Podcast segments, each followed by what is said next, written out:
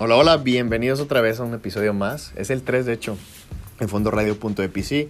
Hablo Siris Jalil y el día de hoy vamos a tener una invitada que mm, ya la van a conocer.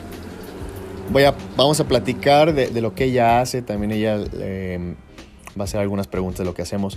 Y sobre todo esto que vamos a, compartir con ustedes es para que eh, vean de una parte avanzada, por decirlo así, no porque seamos unos grandes empresarios ni emprendedores, pero sí somos personas que hemos llevado a la acción eh, las cosas que tenemos en mente y por las cuales queremos que ustedes pues se ahorren ciertos caminos que no son tan, tan necesarios. Dicen por ahí, aprende de...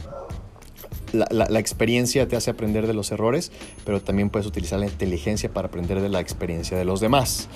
Y bueno, entonces Ahorita más vamos a estar con Silvia Ornelas en una platiquita bien a gusto.